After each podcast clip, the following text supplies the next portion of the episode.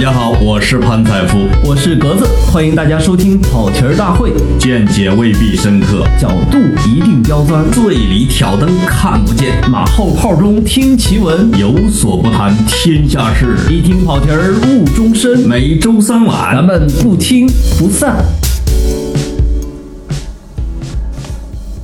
听众朋友，大家好，大家好，呃，我是潘采夫我。是格子，这期呢，我们聊一个特别让人伤感的话题啊， 老潘的精神父亲是吧？不，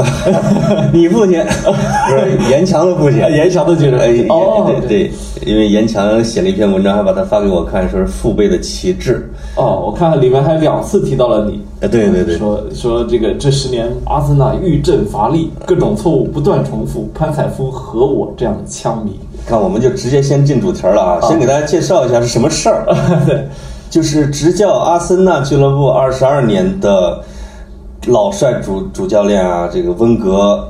宣布啊，赛季后要要退出阿森纳。没错。呃，不过你说这个老帅也有道理，确实是个老帅哥。呃， 老帅老帅老帅了是吧呃，一米九以上的身高，对法国风人度翩翩，嗯，呃，而且非常儒雅，对，呃啊，人称教授。对我们俩也一直在想，就是怎么能让这个不是阿森纳粉丝的这个听众呢，也能够对温格和这件事儿感兴趣啊，也能够大致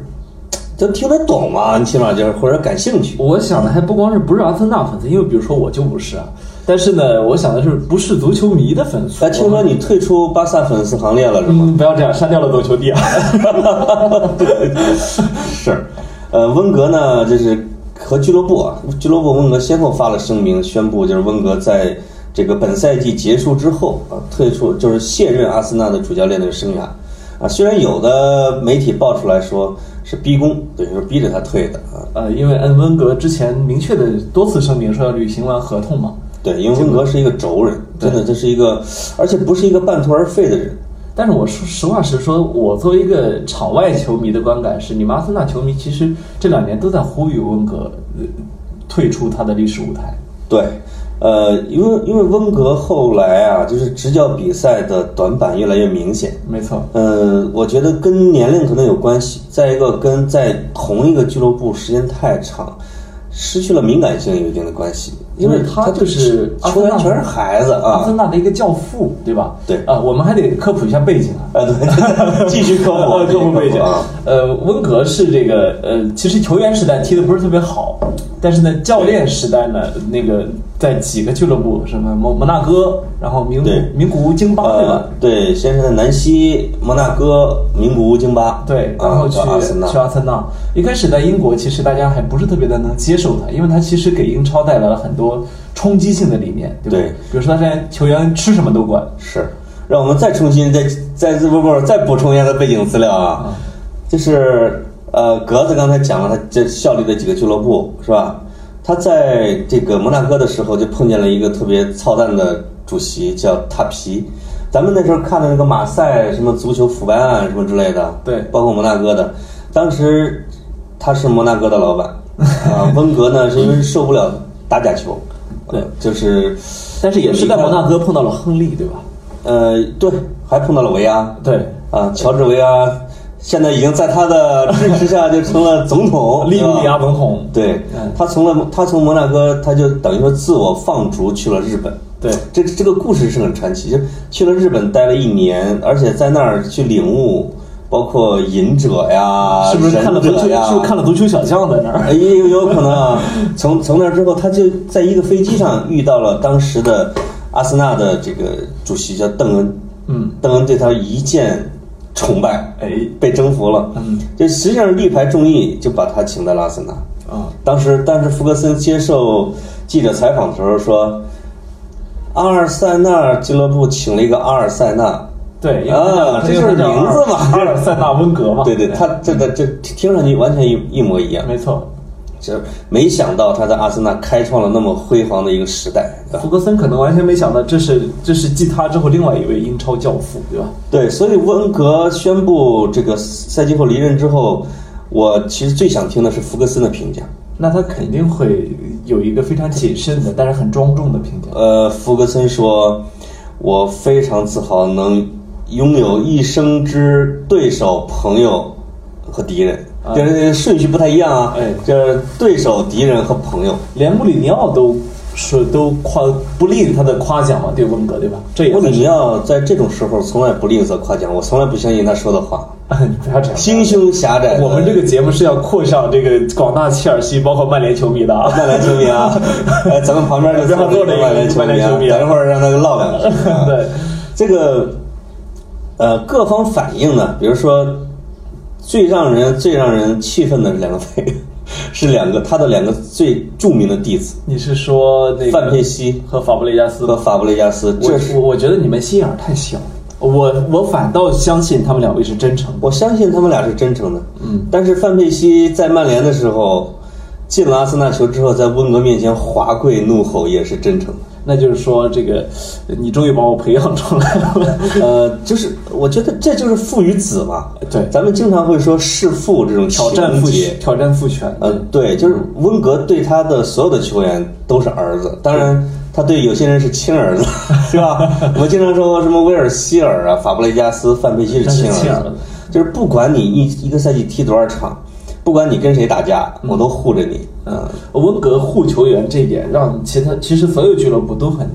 呃，都很崇拜啊。我觉得这一点，因为是并不是所有人都有这样的担当。你看我我们你们阿森纳最出名的那个二爷嘛，对吧？在在对阿森纳的医疗室躺了七八年， 对，叫迪亚比，对，不是比亚迪啊，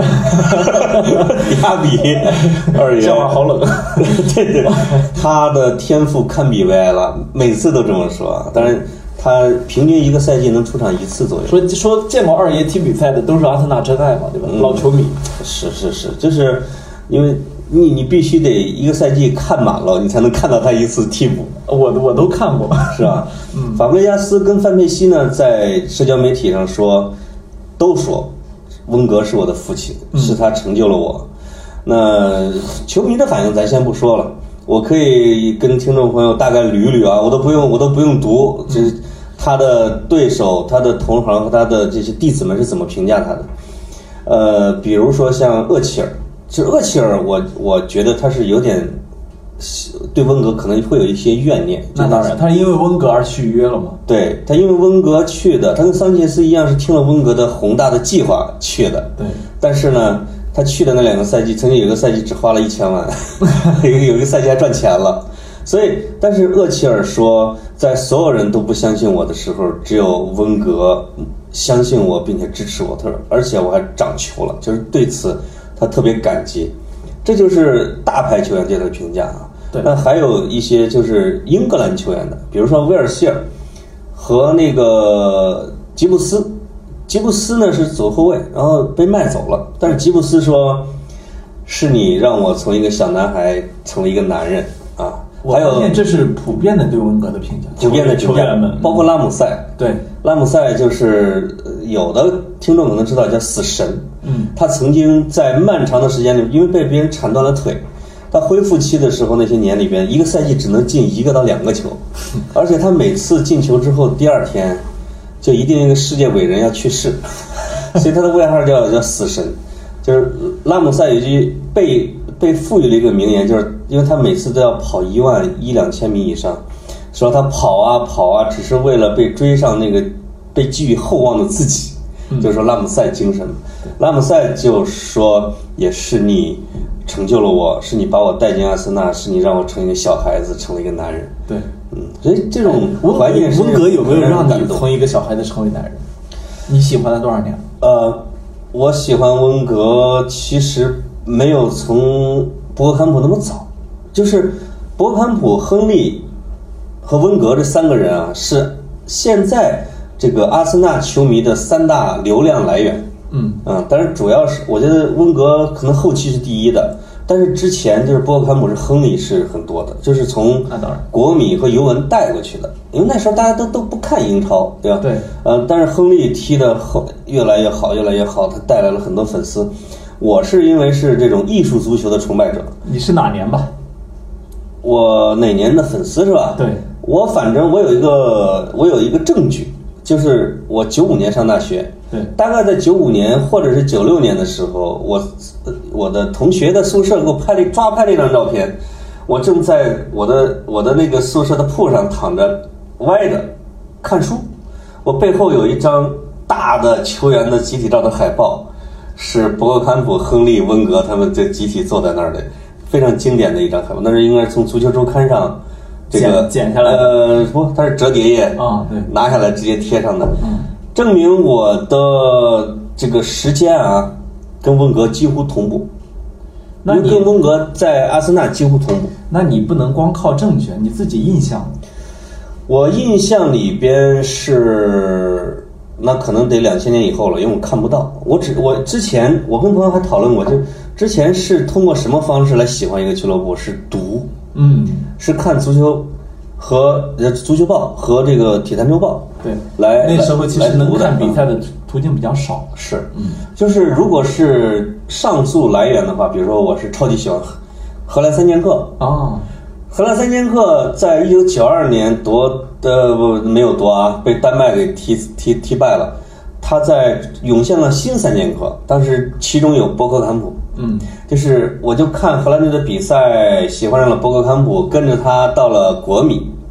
他在国米踢了一个赛季特别不如意，就到了这个阿森纳，在阿森纳我就跟着就去关注他那在你阿森作纳的为消那息你作为一个两千年之后的阿森纳球迷啊，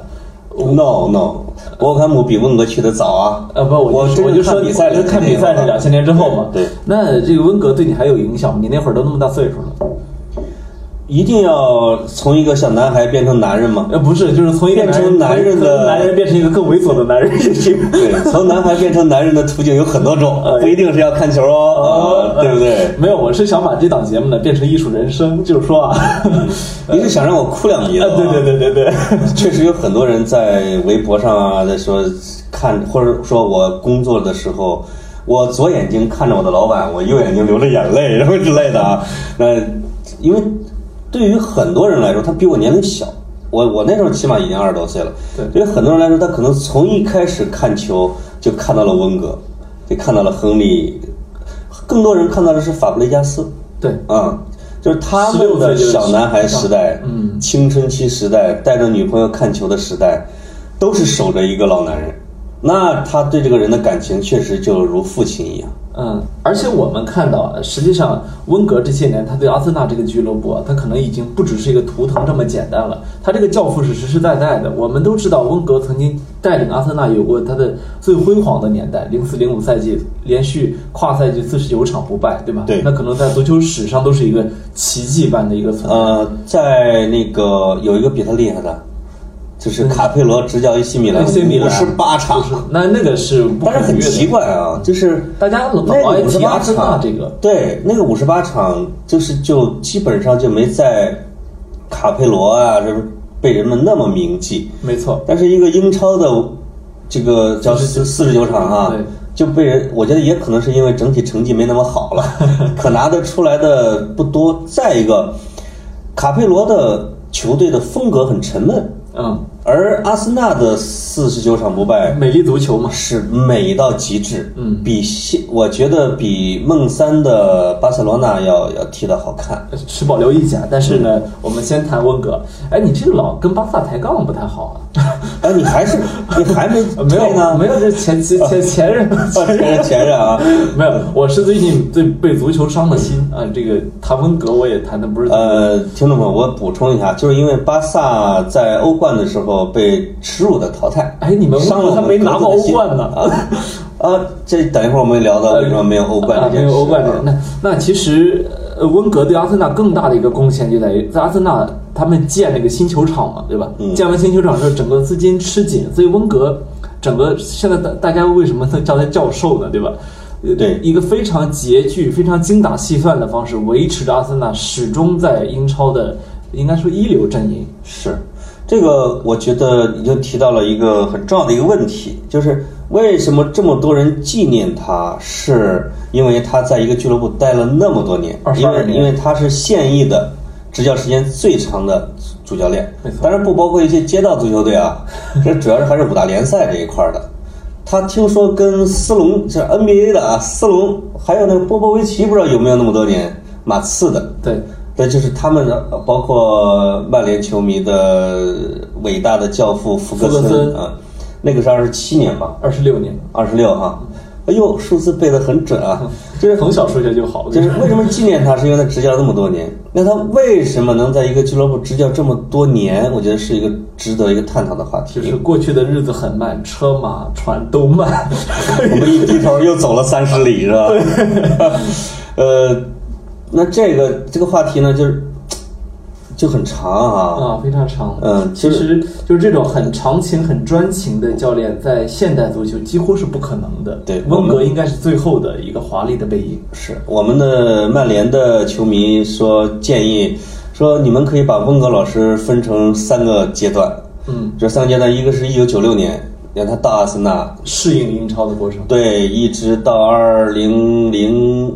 四年吧，零五年，零四零五，一个是不败赛季夺冠，然后接下来欧冠夺亚军，对，就是失去了欧冠，因为当时确实世界最强的队，没错，但是失去了欧冠。从那以后，然后建球场，这个组这个进入了漫长的蛰伏期，对他就苦撑了十年，就是到一年年三一四年吧，年年卖队长，对，到一四年左右的时候，基本上说已经还的差不多了，可以花钱了。然后一四年之后，结果急转直下，就是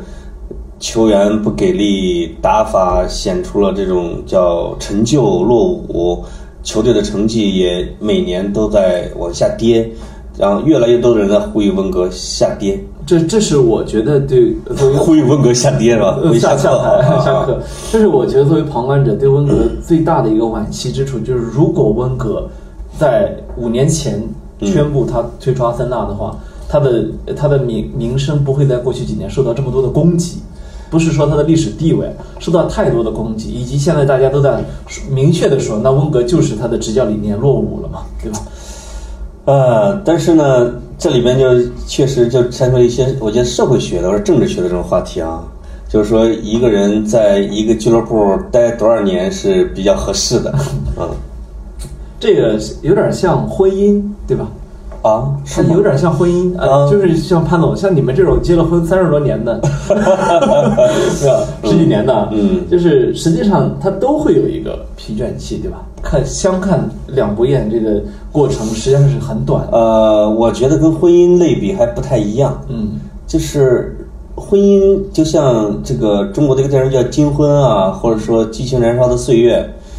如果你能熬二十年，熬过去之后就好你了。嗯，对，因为你你你不是说才二十来年吗？你有可能结婚前十年不错，十年到二十年是就是进入了一个沉闷期，或者说有可能是进入进入了一个动荡期。呃当然潘总现在跟嫂子还是非常好啊，呃，再往后，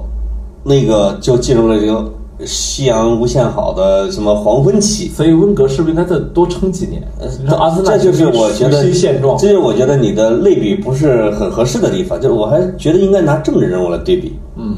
就很多，就比如中国古代的皇帝，这个是可以对比的，对吧？比如说像汉武帝，呃，这最明显的唐玄宗、玄宗，因为玄宗在足球界是一个流行词啊，因为很多主教练很玄乎，嗯对是吧？皇马的主教练，齐齐嗯玄宗，这个唐玄宗这个发动政变，夺得了帝位，恢复了李氏王朝之后，那前十年的锐意进取，你从很多的诗人的诗歌里头能看出来，就是对内也是经济发展特别快速，对外就几乎不打败仗。对，在那之后，哥们儿享福了啊，就是就迎娶了杨玉环儿媳妇儿，就就是让安禄山啊他们就镇守边关，因为当时的威严、威势、国力都在那儿放着，那第二二十年可能还不错，但是突然间就急转直下，因为你所有的惯性的运行，突然间有一次有人打破了这个平衡，而你已经没有把它来进行结构调整的能力。对，所以你刚才说我类比婚姻不合适啊，我我觉得它那个不合适的原因在于，婚姻呢是过了一定的阶段之后，你对对方其实更多的不是一个期待，而是你希望对方好，对吧？你看一个家庭，它长久运营的时时候，那后来就发现是互相扶持着、相濡以沫这样起来。但是无论对于政治还是对于足球来说，我们要的都是两个字儿成绩。这个成绩特别的重要。我对最近在读英国一个，正好是英国一个哲学家叫那个伊格尔顿，嗯我挺喜欢他。他写了一本书，这个书名字呢也是呃非常朴素的一个名字，叫做《人生的意义》。啊，你看我现在都在思考 人，哎呦，非常非常非常高级的 一种。读短点儿，呃，对，然后他这里面他就提了一个什么呢？叫做说说呃，现代人民的鸦片不是宗教，而是体育。嗯嗯，他就说说我们这个时代最流行、最有影响力的文化产业是体育，有他们为许多人，尤其是男人的人生提供了意义。尤其是因为他是英国人嘛，他说对在英国，特别是足球啊，已经取代了许多高尚的事业，比如说宗教信仰、国家主权、个人荣誉、道德归属。你看，这个就对这个就很像你刚才说，呃，包括包括严强写的那篇文章，把温格当做父亲，这个是非常相似的一种情感。就是咱们啊，经常会，咱们经常会分叫人迷和队迷，就说有的中国球迷说我是哪个球员的球迷才喜欢那个俱乐部的，或者我是温格的，因为喜欢温格，他喜欢阿森纳，啊，温格如果走了呢，我就不喜欢阿森纳了。但是在英国的足球文化里边，是永远不会说一个对球员和教练的爱超过对一个俱乐部的爱。因为对一个俱乐部的爱是和他的忠诚是整个英国的球迷文化的精髓。没错，我前阵子也是跟严强他们做一个节目，是英格兰的世界杯的前瞻，其中就喊了一个西汉姆的球迷，是英格兰人。那哥们儿说，他们全家都是切尔西球迷，因为他因为他们住在切尔西区，嗯，他们家是一个等于说是家境不错的，西汉姆是工人阶级的一个一个一个地区，是铁锤，那就怎么着就成了西汉姆球迷，因为他小时候西汉姆刚刚拿下了足总杯，好像是，正处在辉煌的时代。鲍比摩尔是他们的西汉姆的队一长。场比赛吸吸来了，一九六六年世界杯英格兰夺冠，一九六七年这哥们儿出生。哦，这个而西汉姆正处在他的鼎盛期。他说，突然有一天，他爸爸的一个朋友说：“我送你一件礼物，你拆还是不拆，你一定要慎重，因为你拆了之后，你就你就定了。”这哥们儿说：“那我还是要拆吧。”就拆到了他大爷 送他的西汉姆的球衣。这就是这这就是使坏，拆散人家家庭。对，他他马上把这个球衣他就穿上了，穿上之后就这几十年，这四五十年就一直是西汉姆的苦逼球迷，因为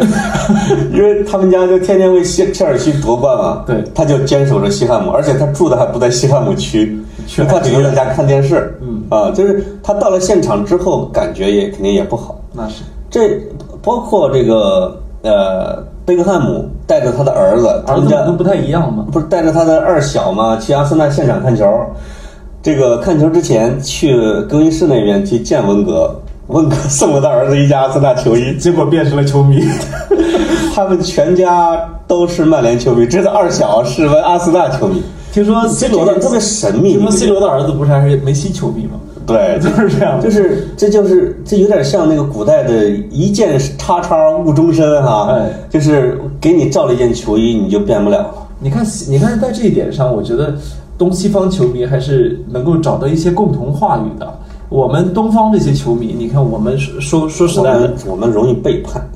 我们我们其实也不算容易背叛。你你巴萨球迷之前是哪个队？我就是巴萨球迷，一直是啊，哎，对， 就是你出生梅西就很厉害了呗， 两岁就已经开始踢球 了，是吧？对对对对对，没有，我是说什么呢？我们东方球迷，我觉得也够忠诚的。你刚刚说西方这些球迷一一辈子四五十年都是这个队的球迷，对我们还没到人家球场看过球，那队就迷 了十好几年了。你说我们是不是很忠诚？是哎，咱俩这么一说足球，我发现是不是得录好几期啊？ 不要这样节目都已经过去很长时间了，我们赶紧回归正题回。归正题，刚才说的是温格为什么能做那么长时间在阿森纳，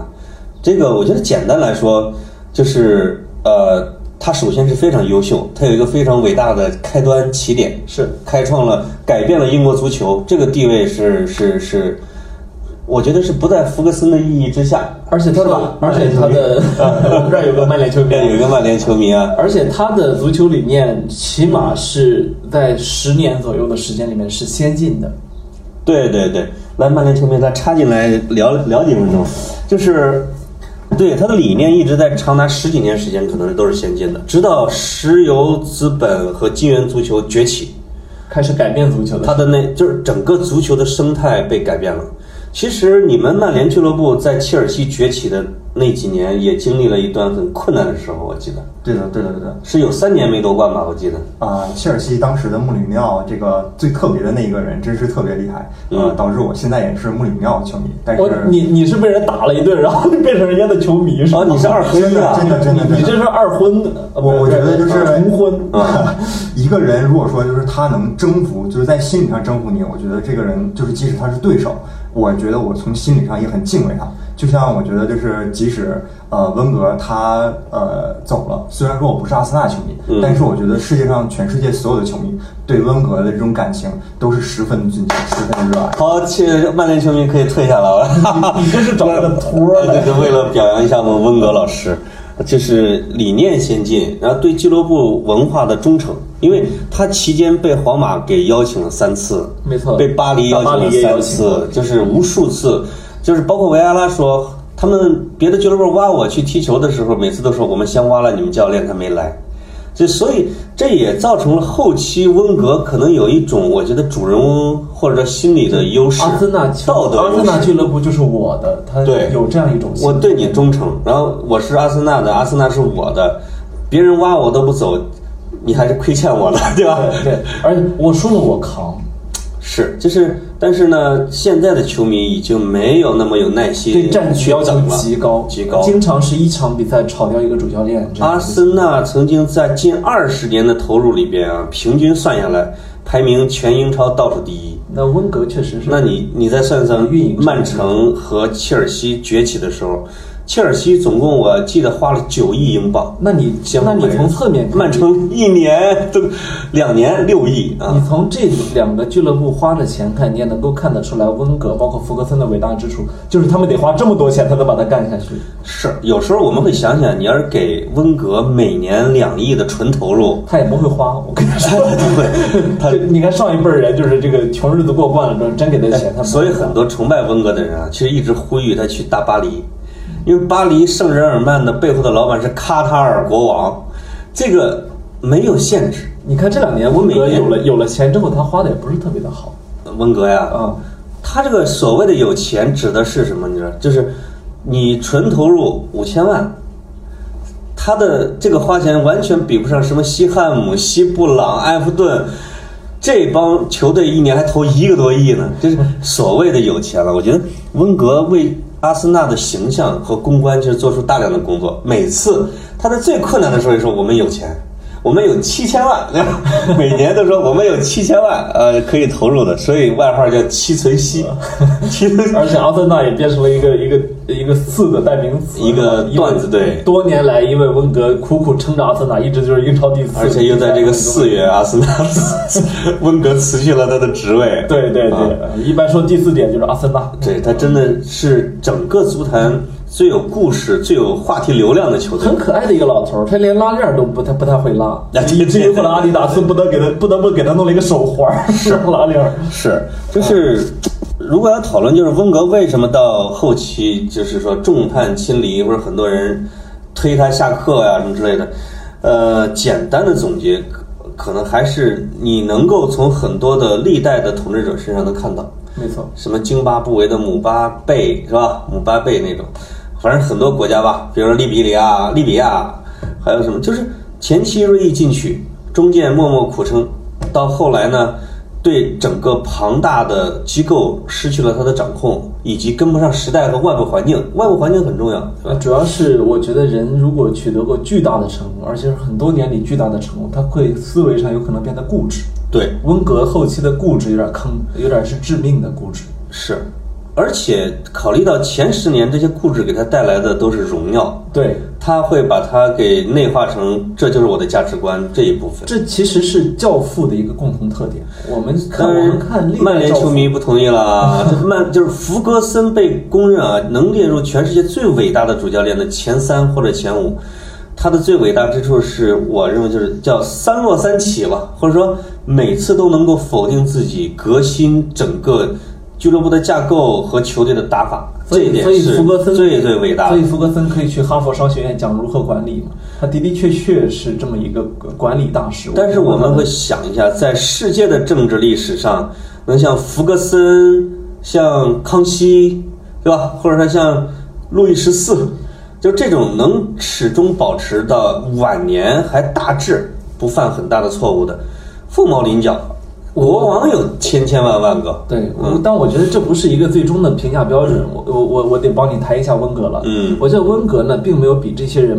的光芒少。为什么呢？你得看一个教父，他有的教父是那种常青树型的，呃，有的对教父像温格，你得去看他的遗产，也许在他离开之后，我们会更更加的注意到。你比如说，现在呃，那温格的弟子里面都包括利比利亚总统乔治维昂，对很可能还会再出一位总统。他的另外一个弟子卡努说他也要参选总统。没错，而且呃，我们看到温格的弟子出来很多是属于这种中场，甚至即即使是前锋也是有有脑子的这种，所以我我估计有可能温格的弟子以后会出几位伟大的主教练。这个是有可能的，就是这个刚才你说的这个乔治维阿啊，乔治维阿在第一次领世界足球先生的时候，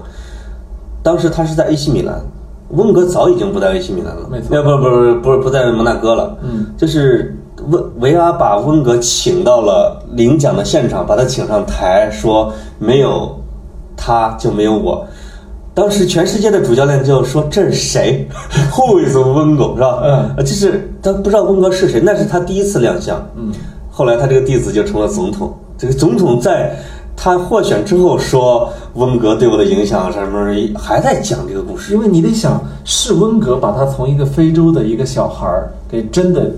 弄弄到了欧洲，进入了主流联赛，获得了人生这样级别的而且成功维阿中途想放弃，嗯对就是想放弃足球，然后温格就对他进行了这种心理指导。对这这也是为什么大家都喊他教授啊。他当然一个他有经济学学位，没错另外他每次出差踢球路上都要带着书看，气质又儒雅，所以叫教授。另外一个就是他给俱乐部带来了传承、底蕴和价值观以及风格流派。所以现在当球迷们讨论谁能够继承。他的衣钵来执教阿森纳的时候，反倒成了一件很大的难题，因为现在的安切洛蒂是候选，罗杰斯，呃，你们巴萨的那个前任主教练叫什么来着？恩里克，恩里克，这几个人都被列入了前三名的赔率，但是我们没有一个人认为他能够继承温格。尤其是气质上、精神上。所以这就是他们曼联球迷经历过的，非呃一个教父离开之后会非常痛苦。你看曼联的重建，直到现在都没有真正完成。你知道我最希望谁这个执教阿森纳吗？亨利 不是不是，亨利、维埃拉他们都年现在都还嫩，有点弱，亨利就没沉下来，因为他为了那个周薪十万镑啊，当了天空的解说员儿解说员儿，他他他干不了这个重活儿。克洛普，克洛普准备离开多特蒙德的时候，我就一直在大声疾呼：“温格，赶紧把克洛普招到你身边来，你来当主席，他来当主教练，他还可以干二十 年。你你看你们这些所谓的球迷，几年前就想着现在证明我的眼光了 吧？克洛普人家都已经要进欧冠决赛了。”的，让我们共同呼吁利物浦是欧冠冠军。呃，利物浦是冠军是吧？ 所以在我觉得我讨论温格时代、后温格时代，甚至像这个刘畅，咱们曼联球迷说，你们能不能讨论一下温格后时代？就是说温格去哪儿？